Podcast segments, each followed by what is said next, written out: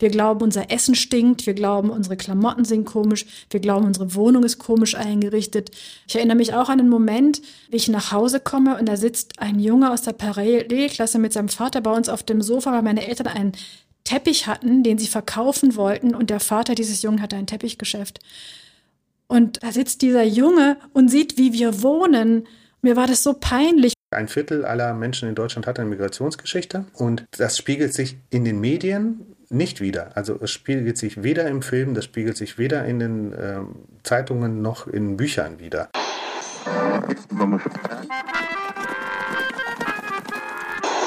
Sie empfangen Radio Almata. Steppenkinder, der Aussiedler-Podcast. Herzlich willkommen beim Steppenkinder-Podcast mit Ira Peter und Edwin Wagentin und unseren heutigen Gästen. Ja, wenn man Edwin, Irina, Dilek oder Viktor mit Vornamen heißt in Deutschland, dann hört man relativ häufig die Frage, woher kommst du eigentlich wirklich? Also das Thema Herkunft scheint in diesem Land eine sehr, sehr wichtige Rolle zu spielen. Und das ist auch ein Thema, mit dem sich unsere zwei Gästinnen sehr intensiv beschäftigen. Ja, und mit dem Thema Herkunft ist ja auch das Thema Heimat verbunden. Wir sind eine Migrationsgesellschaft. Es kommen Menschen mit neuen Perspektiven, mit neuen Ansichten über Heimat, über Identität, über Herkunft. Und deswegen machen wir die heutige Sendung zum Thema Literatur, zum Thema Ansichten von Menschen mit einer Migrationsgeschichte heute hier in unserer Gesellschaft. Diese Folge ist eine Kooperation mit dem Literaturbüro Ostwestfalen-Lippe in Detmold und anlässlich unserer Lesung mit Dilek Güngör und Viktor Funk, die am 27. Juni in Detmold stattfinden wird, und ein Beitrag zum Experiment Heimat, einem Projekt der Literaturbüros in Westfalen ist. Und dazu heißen wir herzlich willkommen Dile Güngör. Sie ist Journalistin und lebt in Berlin. Geboren wurde sie in Schwäbisch Gmünd und ihre Eltern sind aus der Türkei nach Deutschland eingewandert. Unser Gast ist Viktor Funk. Er ist als Jugendlicher, als Kind aus Kasachstan äh, in der Familie von Aussiedlern nach Deutschland gekommen. Und auch er ist Journalist und beide sind auch Autorinnen. Und sie beschäftigen sich in ihren autobiografischen Romanen beide mit ihrer Herkunft und auch mit dem Streben nach Zugehörigkeit zur deutschen Gesellschaft. Es gibt viele Parallelen in ihren Biografien und über diese sprechen wir heute und vor allem sprechen wir auch ja über unseren Platz in dieser Gesellschaft als Menschen mit Migrationsgeschichte und auch über unsere Position in postmigrantischen Diskursen. Ja, vielleicht mal eine einfache Frage zum Einstieg. Äh, Dilek, was verstehst du unter dem einfachen Begriff Heimat? Oh, ich habe schon so oft über Heimat gesprochen oder versucht zu definieren, was das für mich ist. Und jedes Mal fällt es mir total schwer, das irgendwie in einem Satz zu beantworten. Es ist vielleicht einfacher, es ist aus der anderen Perspektive zu beantworten, dass man immer dachte, meine Heimat muss irgendwo woanders sein. Also als ich Kind war in Schwäbisch Gmünd, konnte das unmöglich sein, dass das meine Heimat ist. Also die Leute wussten immer alle, ah, die ähm, wohnt zwar hier, aber das ist doch nicht ihre Heimat. Wenn ich sagte, als Erwachsene wohnte ich dann schon längst in Berlin und wenn ich sagte, ich fahre in den Sommerferien nach Hause, fragten die Leute, fährst du in die Türkei? Und dann merkt man schon diesen, naja, diese Breite dieses Begriff, also dieses Begriff von Zuhause, diesen Begriff von Heimat, diesen Begriff von Zugehörigkeit. Ich finde, der umfasst so vieles, dass ich mich eine ganze Zeit lang einfach nur auf dieses Gefühl von Zuhause fokussiert habe. Also meine Heimat, ich wusste nicht, wo die Heimat ist. Die Türkei sollte es angeblich sein, aber da das war ein Ort, den ich halt als Kind immer in den Sommerferien mit den Eltern besucht habe. Das, ich fühlte mich da nicht besonders beheimatet. Ich wusste, dieser Ort also Schwäbisch Gmünd, wo ich groß geworden bin, der ist es irgendwie auch nicht, weil für die anderen ist es nicht meine Heimat.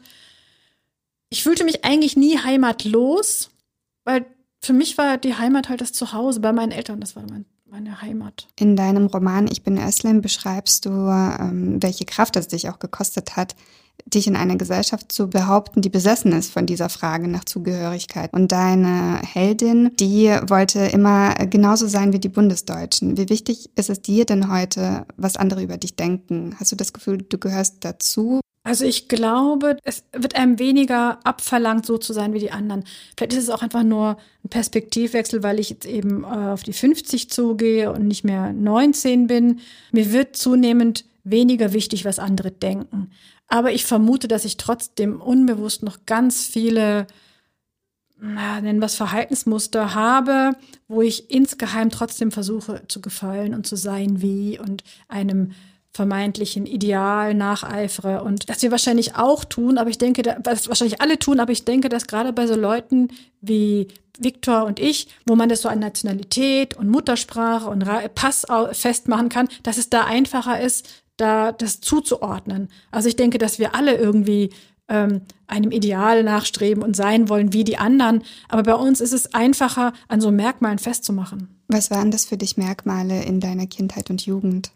Ach, als Kind sind es ja ziemlich offensichtlich und ziemlich schlichte Dinge, wie zum Beispiel, was haben die anderen auf ihrem Festbar in der Schule oder was haben die an oder was machen die am Wochenende und wie sprechen die und wie sehen die aus und was haben die für Kaffeetassen. Ähm, ich habe das an ganz vielen sehr augenscheinlichen, sehr offensichtlichen Dingen festgemacht. Und das Verheerende ist aber, dass einem dieses Denken irgendwie verhaftet, also dass man dem so verhaftet bleibt. Mich kostet es Anstrengung, diese festgefahrenen Denkweisen in meinem Kopf, die so wegzuschieben. Also ich meine immer noch, ich erkenne an der Art, wie jemand spricht oder wie er gekleidet ist oder was er auf sein Brot macht oder was er nicht auf sein Brot macht, den irgendwo einsortieren zu können, den anderen. Viktor, in deinem Roman Mein Leben in Deutschland begann mit einem Stück Binnenstich, geht es ja auch um einen jungen Menschen, der nach Deutschland kommt und so seine Zugänge in die Gesellschaft äh, sucht. Zum Teil ist dein Roman ja auch autobiografisch. Ging es dir auch so ähnlich wie Dilek? Mhm. Ja, ich, ich hatte gerade ganz viele Erinnerungen. Als ähm, Dilek erzählte, kamen mir wirklich ganz viele Erinnerungen, unter anderem als das wirklich allererste Mal drei äh, deutsche Freunde zu mir nach Hause kamen, sozusagen das erste Mal überhaupt äh, ähm, Leute empfangen. Ähm, da war ich schon 17. Da habe ich schon fünf Jahre in Deutschland gelebt. Das war 95. Mir war das damals total wichtig, dass nicht irgendwas komisch ist zu Hause und äh, meine Eltern weggeschickt, meine Schwester weggeschickt, alle ja, Hauptsache sozusagen, da ist niemand, der irgendwie peinlich sein könnte. Und äh, ich glaube, gerade in diesem Bemühen, irgendwas möglichst so alles zu machen, wie das ähm, sein soll, ohne zu wissen, wie es sein soll, habe ich wahrscheinlich total übertrieben, weil meine Mutter hat irgendwie ganz viel Kuchen gebacken, es gab viel, viel zu viel zu essen und wir wollten einfach nur einen Film zusammen gucken. Und aber alle diese Menschen sind bis heute in meinem Leben Freunde geblieben, von daher ähm, glaube ich, war das nicht ganz so peinlich und schlimm alles. Ich hatte tatsächlich ganz starke so Anpassungsdruck oder besser gesagt so nicht auffallensdruck. Und ich war ja eher ein Kind, also elfeinhalb oder fast jugendlich, aber eher ein Kind noch. Und da, und wir reden von Anfang 90er Jahre, da war, glaube ich, auch der Anspruch, seine eigene Identität auch irgendwie zu behalten oder leben zu können, so wie das heute vielleicht ähm, stärker schon in der Gesellschaft so durchgedrungen ist, noch überhaupt nicht da. Plus halt die Gruppe der ähm, Spätaussiedler war ja durchaus auch eine, die sich als deutsch begriff oder halt auch dem Papier nach und ethnisch deutsch äh, galt und auch dann entsprechend von sich aus äh, tendenziell eher stärker sich anpassen wollte in ähm, das Land, was sie als ihre alte Heimat ja meistens äh, begriffen haben oder auch bis heute begreifen. Es gibt ja immer noch ganz wenige, die noch immer rübersiedeln. Und bei mir waren die ersten Jahre auf jeden Fall davon geprägt, eher nicht aufzufallen, nicht komisch zu sein. Und das setzt so eine ganz eigenartige Dynamik dann in einem frei, die dann vor allen Dingen da so, ich sag mal so vorausschauendes Vermeiden von möglichen Konfliktpunkten oder so etwas war. Und erst tatsächlich ähm, so zum Schulende hin ging das schon dann eher so in Auslebung, Ausleben der Individualität und auch schon eher so ein bisschen sich ein wenig frei machen von dem Druck, der da auf einen lastete. Der, der Druck kam natürlich nicht nur von der, sag ich mal, von der Schule oder von der Gesellschaft oder also sozusagen Gesellschaft im Sinne von Nachbarschaft oder Umgebung, in der man lebte, sondern auch natürlich von zu Hause wo die Eltern versuchten auch irgendwie klarzukommen mit der ganzen neuen Situation. Was macht es denn mit deiner Persönlichkeit aus, diese, ähm, diese Unterdrückung der ähm, eigenen Identität? Also ich sag's mal so, es kommt darauf an, wie man sowas verarbeitet. Es gibt natürlich äh, Familien, in denen das auch mathematisiert werden kann, in denen das besprochen werden kann. Ich glaube gerade, also das ist meine ja, nennt es These oder nennt es wie ihr wollt, aber meine Beobachtung zumindest, äh, die zeigt, dass gerade in den Familien, die eher aus konservativeren, patriarchaleren, weniger demokratischen Gesellschaften oder Strukturen stammen, äh, wird wenig über sowas geredet. Und wenn dann eher halt so im Sinne von ähm, was sollen die anderen bei uns denken? Ja, also das war zum Beispiel tatsächlich, äh, gab es bei uns so ein bisschen Probleme mit älteren Nachbarschaften. Wir waren so die Ersten, die da in so einem kleineren Haus lebten mit äh, Spätaussiedler-Hintergrund. Dann war das in der Nachbarschaft vielleicht, oh Gott, die Russen sind da und so ähm, besprochen worden, bis wir uns kennengelernt haben, dann war alles halt entspannt. Aber solange du das sozusagen diesen Druck, der auf dir ist, so gegen dich richtest, nach innen richtest, dann ist das langfristig gesehen ist das nichts Gesundes. Das bricht irgendwann auf und das kann halt aufbrechen über Aggression gegen sich selbst, über Aggression gegen andere oder so eine ganz radikale Ablehnung von, von dem Neuen hier. Also das merkt man zum Beispiel, also gerade in der Spätaussiedler-Community gibt es ja welche, die halt irgendwie so ein ganz großes Herz plötzlich für Russland, Kasachstan oder was auch immer entdecken und bei denen absolut klar ist, das können die überhaupt nicht, weil die halt viel zu klein waren. Da wird sozusagen die Vergangenheit so super idealisiert bei anderen gibt es so eine totale Idealisierung des Neuen und so eine negative Ablehnung des Alten. Und also das sind zumindest so die Muster, die ich immer wieder sowohl in der Verwandtschaft als auch in der Umgebung ähm, beobachtet habe, meistens so Spätaussiedler-Kontext. Und das finde ich halt eher so bedenklich. Ja, ich sehe das eher so, es ist ein Riesengewinn, wenn man halt in der Lage ist, irgendwie weder das eine noch das andere für die eine Realität zu halten oder die eine Wahrheit, sondern versucht so ein bisschen sowohl das Positive aus verschiedenen Welten hat irgendwie zu sehen oder auch in sich selbst, als aber auch nicht irgendwas zu leugnen. Also bei mir war das zum Beispiel ganz stark an, an Sprache, also im Russischen äh, habe ich das festgemacht. Ich habe dann im TV-Dienst irgendwann, weil ich sehr lange Nachtschichten hatte, wo ich wiederum sehr viel Zeit hatte, habe ich äh, und gleichzeitig nicht schlafen durfte, ähm, habe ich sehr viel gelesen und dann habe ich angefangen so Russisch zu lesen und bemerkt, wie schwierig das für mich war, weil ich wirklich die Sprache halt regelrecht vergessen hatte. Hast du dich auch für deine Herkunft geschämt? Ja, also ich glaube, Scham ist, glaube ich, ein zentrales Thema. Auch als du Viktor vorhin fragtest, Edwin, ähm, ist dieses Verdrängen oder was wozu führt dieses Verdrängen? Ich glaube, das Verdrängen an sich ist ja schon mal was Problematisches, aber wir verdrängen ja, weil wir uns schämen. Also wir verdrängen etwas, was wir nicht zeigen wollen. Wir glauben, unser Essen stinkt, wir glauben, unsere Klamotten sind komisch, wir glauben, unsere Wohnung ist komisch eingerichtet. Äh, ich erinnere mich auch an einen Moment, wie ich nach Hause komme und da sitzt ein Junge aus der Parallelklasse mit seinem Vater bei uns auf dem Sofa, weil meine Eltern einen Teppich hatten, den sie verkaufen wollten und der Vater dieses Jungen hatte ein Teppichgeschäft. Und da sitzt dieser Junge und sieht, wie wir wohnen. Mir war das so peinlich oder auch ähm, die Heiligen Drei Könige am, am 6. Januar, wenn die dann geklingelt haben und ich wollte, meine Mutter dann, Dille, komm, da sind Kinder, die singen was. Und ich bin dann nicht an die Tür, weil ich wollte nicht, dass die sehen, dass ich hier wohne. Dabei gab es da gar nichts zu schämen, aber ich glaube, als Kind schämt man sich für so vieles. Und darf ich äh, dazu kurz gleich was ergänzen? Gleichzeitig ähm, merkt man ja, wenn man jetzt selber Kinder hat, ja, das ist ja etwas total Normales. Das hat sogar wenig mit dem Migrationshintergrund zu tun.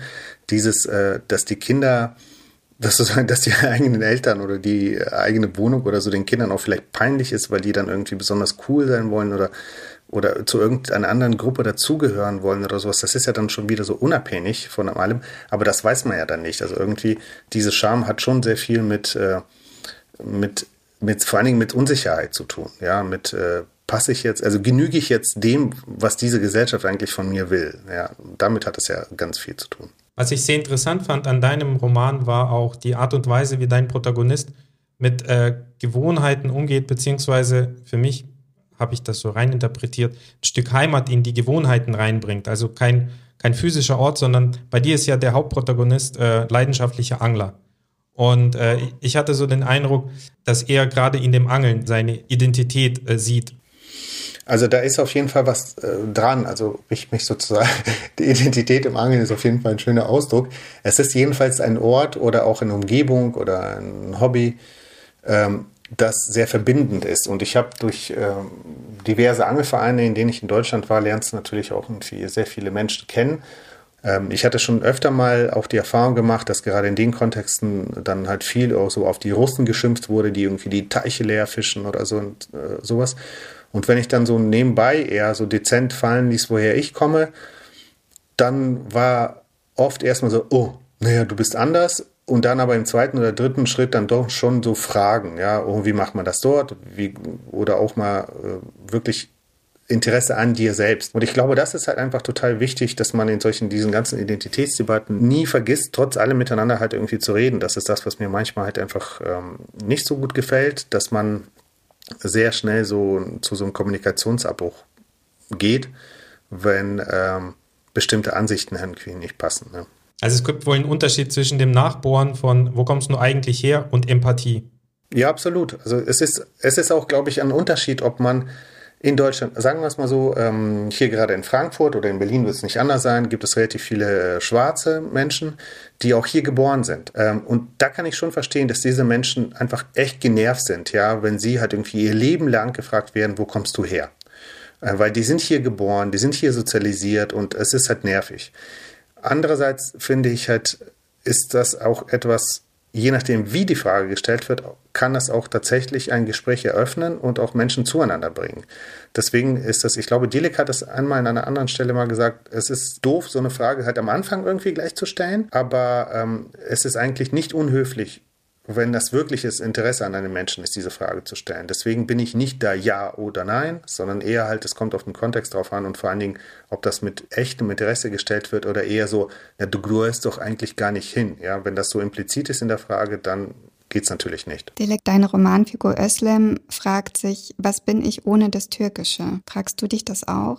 Ja, also ich habe gemerkt, dass mein ganzes künstlerisches Schaffen und auch meine Themen, die mich als Journalistin interessieren, immer in diesem Bereich sich bewegen. Und auch Romanthemen, die ich mir aussuche, sind ganz oft geprägt von meiner Erfahrung. Also dieses sich fremdfühlen klingt so, das klingt so statisch, dieses sich fremdfühlen. Also man versteht darunter so, man ist, man fühlt sich fremd und man fühlt sich für immer fremd. So ist es ja gar nicht. Aber vielleicht für so ein sich fremdfühlen in äh, also nicht, nicht sich fremd fühlen, weil man ursprünglich vielleicht von woanders herstammt, sondern einfach sich fremd fühlen oder mit einem fremden Blick auf alles gucken. Also ich mag das gerne. Hm, ich mag gern drin sein. Ich mag aber auch gern so am Rand stehen und gucken, die anderen beobachten, ob das jetzt am Rand der Tanzfläche ist oder ich habe in diesem Roman hier so eine Stelle, wo die Heldin im Bus sitzt und so Leute nicht belauscht, aber einfach so in diesem Gespräch mit drin hört und so mal so das Gesicht reinhalten in das Leben anderer Leute. Das mochte ich auch als Journalistin total gerne. Und man geht auch wieder raus. Also ich mag eigentlich dieses bisschen Fremdsein ganz gern. Hast du Erfahrungen mit Rassismus gemacht? Ja, ich finde, Rassismus ist, als ich klein war, klang das für mich, als, als wäre das ein ganz riesiges, großes, dämonisches Wort. Und Rassismus ist tatsächlich mit körperlichem Angriff oder mit, mit äh, Gewalt. Aber inzwischen denke ich, dass ähm, das an viel kleineren Stellen sich bemerkbar macht, zum Beispiel mit, es kann schon so Naserümpfen sein oder jemand setzt sich weg von dir oder jemand, das habe ich jetzt gerade bei ähm, einem jungen Mädchen gehört, die sagte, da sagt die Freundin, wir wollen jetzt ein Gespräch unter vier Augen führen, die sind aber zu dritt und sie weiß genau, sie gehört, sie soll jetzt weggehen, sie soll nicht mithören. Ähm, also das, dieses Ausgrenzen, weil man anders ist, das sind für mich auch schon so kleine Rassismen. Rassismus hat als Thema in der Öffentlichkeit eine größere Bedeutung in der Vergangenheit gewonnen, so nehme ich das wahr. Wird auch viel in sozialen Medien diskutiert. Nimmst du an diesem Diskurs teil? Wie empfindest du ihn auch von, ähm, von der Tonart? Ich bin eigentlich mehr so eine stille Beobachterin. Ich lese das mit, ich schaue mir das an, ich höre mir viele Sachen an, ich beteilige mich aber an den Diskussionen nicht. Ich mag eine konstruktive Wut. Ich mag so eine energievolle Wut, die sagt, jetzt hört oder jetzt hört doch mal zu oder jetzt möchte ich mal das klarstellen. Das mag ich. Ich mag es nicht, wenn, wenn die Wut in so eine aggressive Wut umschlägt und auch anderen das Wort verbietet oder wenn man plötzlich so spitzfindig wird und, naja, jeden falsch benutzten Begriff im Mund umdreht, weil die Begriffe ändern sich so schnell, wenn man jetzt alleine auf, auf meine Generation schaut, ja, also vom Gastarbeiterkind zum Ausländerkind, zum Immigrant, zum ähm, Deutsche mit Migrationshintergrund, doch nicht mit Migrationshintergrund, das sagt man mit Migrationsgeschichte. Also man hechelt diesen neuen Namen so ein bisschen hinterher und ich bin auch nicht immer auf dem neuesten Stand. Ich tue mich zum Beispiel auch bei E-Mails wenn ich dann also jetzt nicht die rein äh, maskuline Form verwenden möchte, überlege ich auch manchmal, wie geht denn jetzt hier das ähm, in einer Form, dass alle sich angesprochen fühlen. Und das muss man alles erstmal lernen. Und das hat nichts mit Boshaftigkeit oder Ignoranz zu tun, finde ich. Dilek hat uns gerade über ihre Sichtweisen zu den Rassismusdebatten dargelegt. Wie sieht es denn, Viktor, bei, äh, bei dir damit aus? Beziehungsweise sind denn die Russlanddeutschen aus deiner Sicht auch von einem bestimmten Rassismus betroffen? Und wenn ja, welcher ist das? Was beobachtest du aktuell so an Debatten? Hm. Oh, das, das, ist ein äh, sehr, sehr weites Feld, weil das hat natürlich äh, zwei Seiten. Also es gibt ähm, das Problem ist ja schon der Begriff Russlanddeutscher selbst, ja. Also weil in, in den Augen vieler äh, in Deutschland lebender Menschen, die hier geboren sind und sozusagen Deutsche sind, sind das ja häufig Russen. Also so zumindest ist ja kollektive Bezeichnung. Also das habe ich halt erlebt, das erlebe ich bis heute auch. Also es gibt tatsächlich manchmal so selbst Kolleginnen, ja, ähm, die einfach so spaßeshalber das mal sagen. Ach, du als Russe müsstest das doch wissen oder sowas. Das sind natürlich dann so Floskeln und das ist natürlich nicht so gemeint und so. Aber ähm, es passiert halt nach wie vor. Und ähm, ich nehme das auch noch nicht mal übel, weil ich weiß, die Menschen sind das, das heute nicht. Nur es ist halt einfach immer noch ein Blick, der sagt, man, man hat bis heute nicht verstanden, was das für eine Gruppe ist, die da halt irgendwie zwischen hauptsächlich äh, 80er Jahre bis Ende Mitte 90er Jahre zugewandert ist, ja. Äh, und dass die halt eine, wenn auch sehr alte Verknüpfung zu Deutschland hat. Ähm, es gibt definitiv so etwas wie so einen ähm, antislawischen Rassismus. Ob er ein grundsätzlich anderer ist wie ein Rassismus gegen Schwarze oder Araber oder wen auch immer, das weiß ich nicht. Aber es gibt den, der hat etwas mit der äh, Wertigkeit von bestimmten Gruppen zu tun. Ja, die eine Gruppe ist weniger wert als die alte. Es gibt oder als eine andere. Äh, es gibt dazu auch Forschung, die sagt, das äh, hat schon in der Aufklärungszeit vor allen Dingen mit den sogenannten Bildungsreisen der Westeuropäer in den osteuropäische Gebiete zu tun. Hat damit ähm, angefangen und das setzt sich bis heute fort, kann man perfekt ähm, irgendwie dokumentieren. Ähm, Gleichzeitig weiß ich auch äh, aus vielen Diskussionen, Debatten innerhalb meiner Familie, auch in meiner Bekanntschaft äh, und Verwandtschaft auch, dass es auch innerhalb auch der russlanddeutschen Gruppe auch Rassismen gibt. Die äh, sind zum Teil halt mitgebrachte, ja, dann weiß nicht, vielleicht gegen zentrale Asiaten äh, oder gegen andere. Ähm, ich habe schon Anfang seit 2000 Jahre habe ich mit der damaligen Spätaussiedlerbeauftragten in Niedersachsen zum Beispiel auch darüber diskutiert, das war ein privates Gespräch, hatten wir diskutiert, auch über Rassismen gegenüber ähm, Muslimen. Also es war nach 9-11. Das war damals ein ganz großes Thema. Ähm, also das gibt es auch. Und das ist etwas, was ähm, ich innerhalb auch meiner eigenen Verwandtschaft leider halt auch manchmal feststellen muss.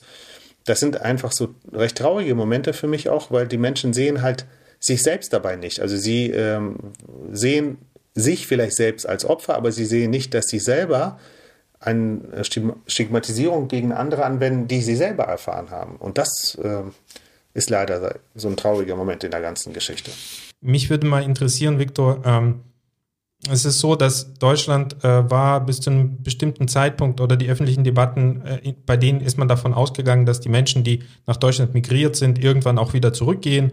Das heißt, man hat sich darauf eingestellt, dass, ähm, dass ähm, diese Vorstellung über Deutschland und die Heimat immer so bleibt. Nun ist es ja so, dass es einen Turn gab in der Vorstellung über, über Deutschland als eine Migrationsgesellschaft.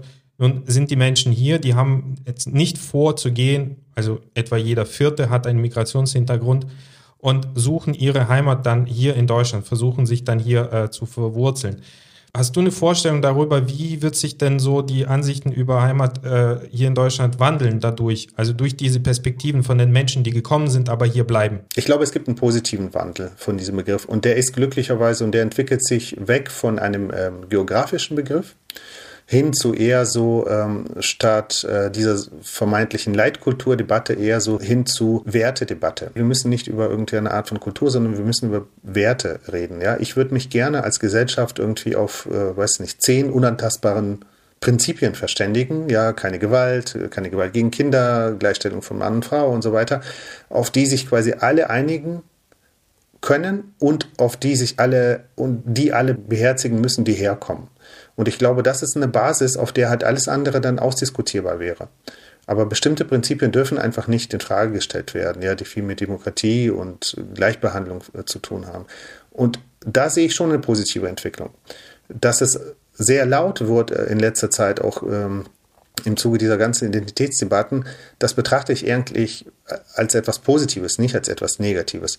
Äh, jetzt wollen einfach viel mehr Menschen mitreden, die vorher zu lange geschwiegen haben. Dass die jetzt auch ein gewisses Frustmoment erstmal abbauen müssen und dann halt in so eine konstruktive Phase das Ganze kommt, das glaube ich schon. Also ich bin da eigentlich ganz optimistisch. Wie nimmst du das wahr? Inwiefern sind wir Russlanddeutschen auch berechtigt, in diesen Diskursen mitzusprechen? Das ist ja auch teilweise so nehme ich, das war so eine Generationenfrage, weil unsere Eltern, Großeltern, die sehen sich ja nicht unbedingt als Migranten, sondern teilweise als Heimkehrer.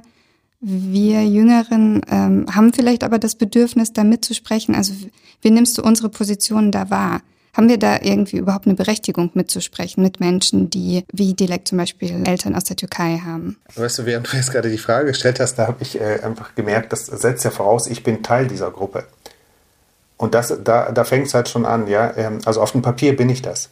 Aber durch die Sozialisation, die ich halt erfahren habe und durch die Freundschaften, die ich äh, erfahren habe, habe ich ähm, sehr, sehr wenig Kontakt zu anderen Spätaussiedlern. Das ist erst in den letzten so zwei, drei Jahren aufgekommen, nicht zuletzt durch euch. Äh, und äh, vor allen Dingen dank euch und durch euch auch äh, mit sehr positiven Erfahrungen, ja, weil ich halt einfach merke, okay, es gibt eigentlich viel mehr Menschen, die tatsächlich unsere Generation, also die vielleicht, ähm, die als Kinder herkamen oder hier geboren wurden, die halt viel diverser denken, die viel äh, politischer auch sind und auch nicht so verbissen sind, sag ich mal, ja, wie vielleicht die Generation unserer Eltern oder Großeltern noch.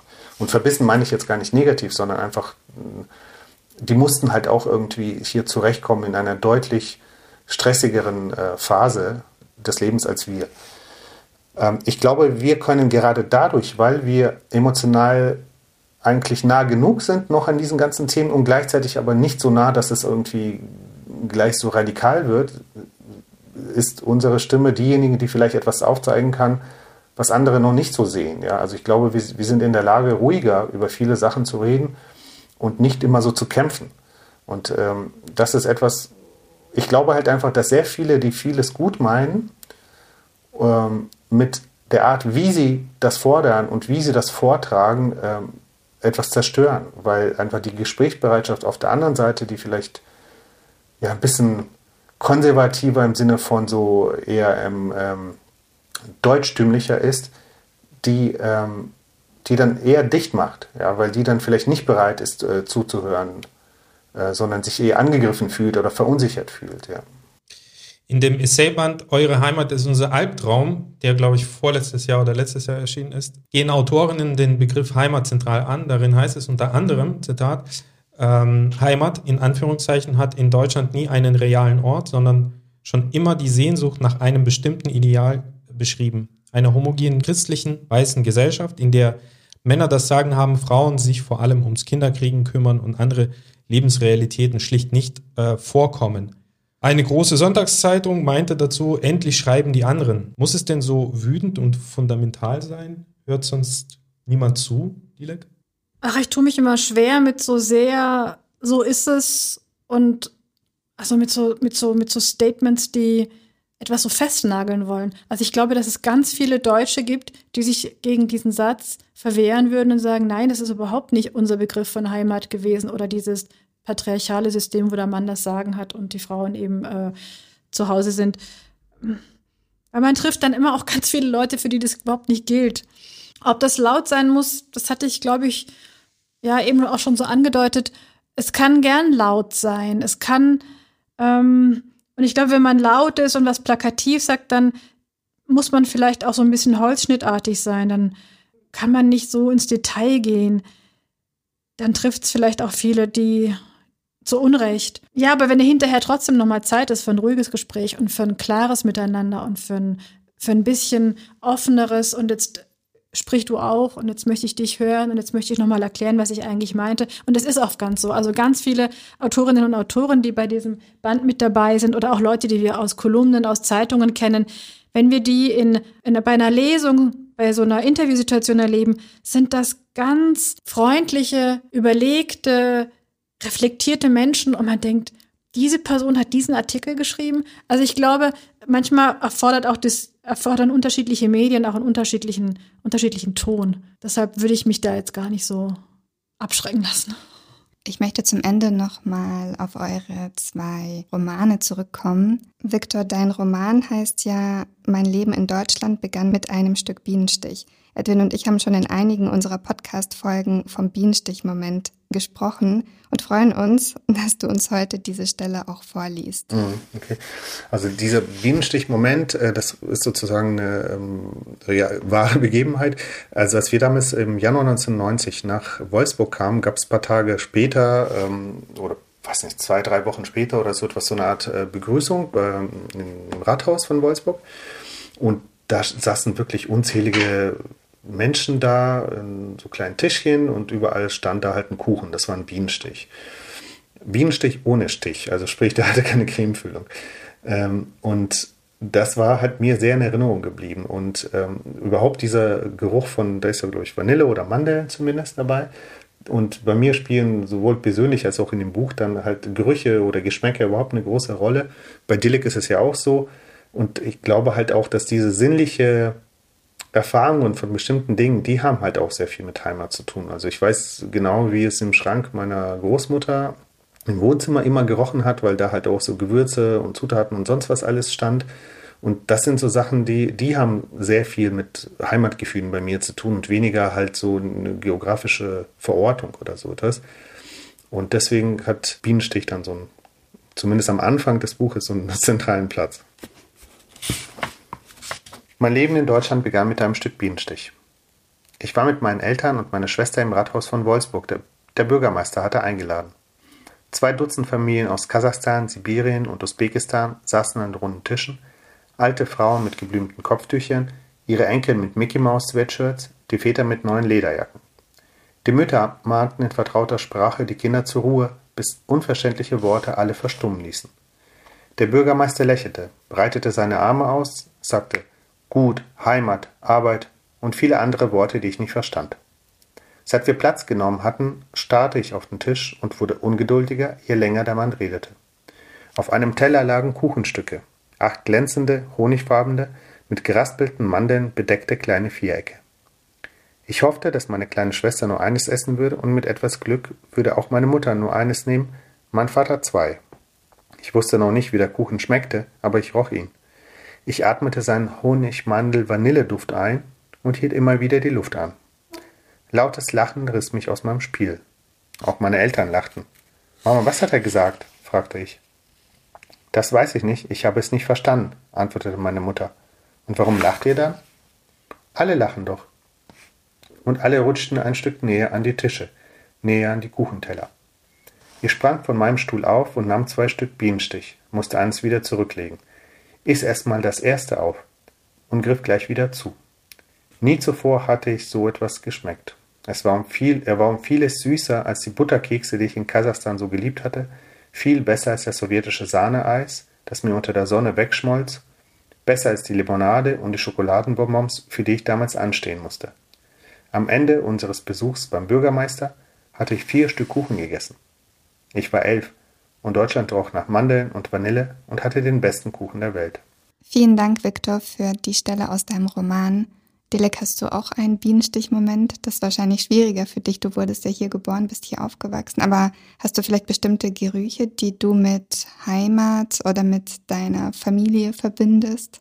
Mir fällt eine Stelle vom Anfang meines Romans ein, wo die Heldin sich Sorgen macht, sie könnte nach Essen riechen. Also bei Geruch verbinde ich tatsächlich eher unangenehme Erinnerungen. Also dieses, ähm, ja, so man könnte nach Essen riechen oder ähm, auch so mit, mit Diskriminierungserfahrungen, die Türken stinken. Also ich verbinde eher solche Dinge damit. Victor und du und auch Edwin und ich, wir sind ja mit zwei Kulturen aufgewachsen. Würdest du sagen, Fluch oder Segen? Also weder noch, weil man weiß ja nicht, wie es anders gewesen wäre. Ne? Also ich frage mich ganz oft, was wäre gewesen, wenn meine Eltern damals nicht aus der Türkei nach Deutschland gegangen wären. Wenn meine Eltern, meine Mutter sagt, wir wären vielleicht in die nächstgrößere Stadt gezogen.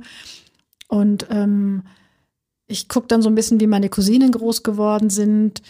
Die haben, einige haben einen Beruf, die meisten sind aber Hausfrau und äh, haben sich immer um die Kinder gekümmert ich hätte wahrscheinlich dort so ein Leben geführt, nämlich an, also die, die dann weggegangen sind und später dann ähm, studiert haben, das sind quasi deren Kinder, also die Generation danach.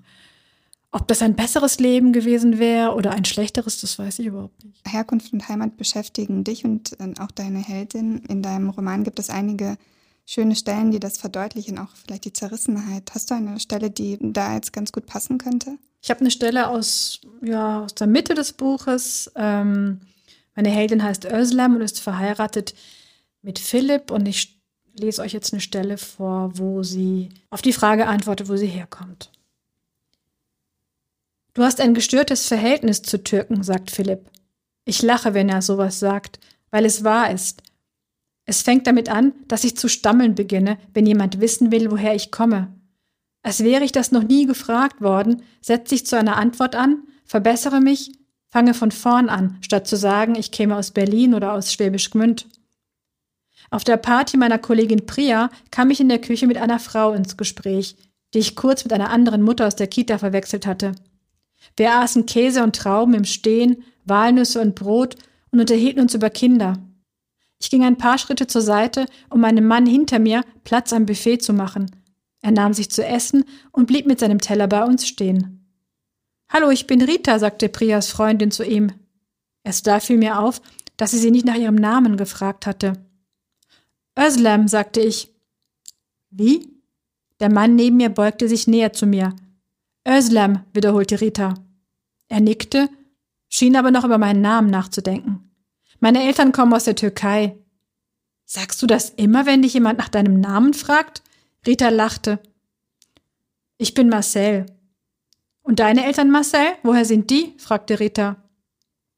Mir gefiel, wie sie sich über meinen Satz amüsierte. Mir gefiel noch mehr, dass mich das nicht verletzte. Aus Berlin, sagte Marcel. Unser Lachen irritierte ihn. Er fragte, woher wir Priya kannten.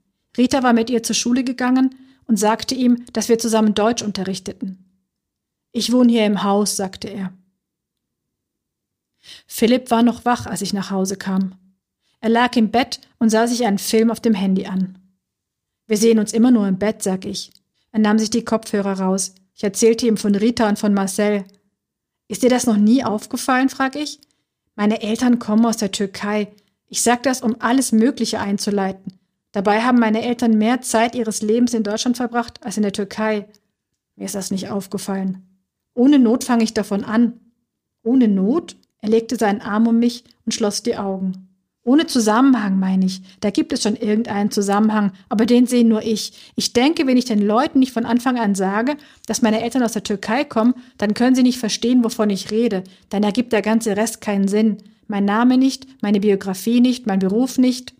Ja, ich würde gerne noch auf das Thema äh, Last oder Segen aufwachsen in in oder mit zwei Kulturen äh, kommen. Und Viktor, wie stellt es sich für dich dar? Also ist das jetzt ein Zugewinn oder ist es ein schweres Gepäck, was man so mitschleppt. Hm. Also ich würde sagen, das ist ein Riesengewinn. Das heißt aber nicht, dass äh, es kein schweres Gepäck dabei gibt. Ähm, ich glaube, das gehört auch dazu. Ich kann mir nicht vorstellen, dass alles, ähm, also dass das, was man dann selber so wertschätzt, dass das alles ohne Mühe dann einem halt einfach so ähm, auch zugefallen ist. Ich glaube halt auch daraus ergibt sich ja auch so eine Wertschätzung für das alles. Es ist äh, dennoch halt was anderes, was ich schon mal angedeutet habe, ja, bei der Frage zum Beispiel bei den eigenen Kindern.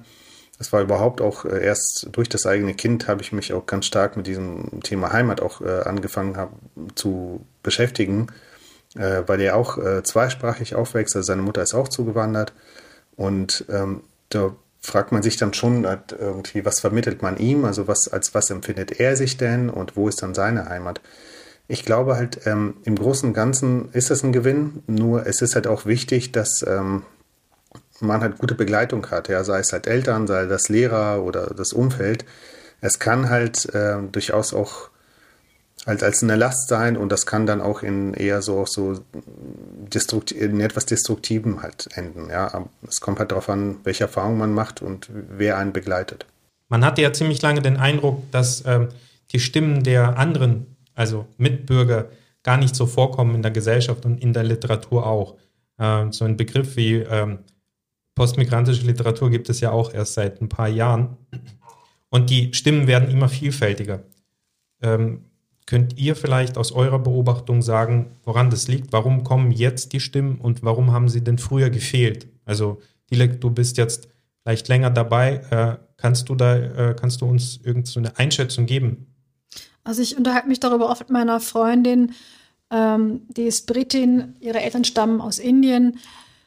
Und ähm, da hatte ich immer ein langes Gefühl, Großbritannien ist uns da irgendwie einen Schritt voraus. Aber ich glaube, ihr geht es ähnlich wie mir.